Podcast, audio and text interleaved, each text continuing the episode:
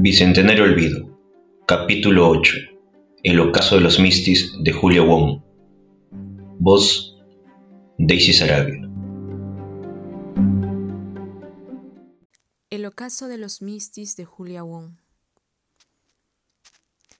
Perú también tiene volcanes. Las mujeres que se sientan en la oscuridad a la orilla del precipicio han cambiado de horizonte muchas veces.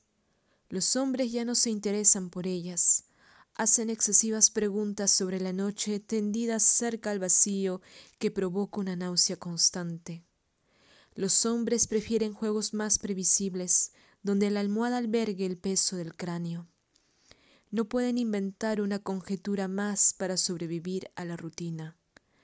Los volcanes peruanos ajustan su propulsión hasta el borde huracanado, un precipicio adusto Cualquier fotógrafo correría en dirección contraria, los nervios envueltos en hojas de plátano, como tamales que renuevan su propio condimento.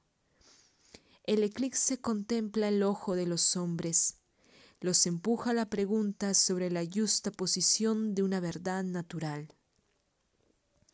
El todo se yergue, el cóndor cae por el precipicio, la luna roja habla de la soledad de una hormiga. El alma ruge como un león volcán que no teme el vuelo.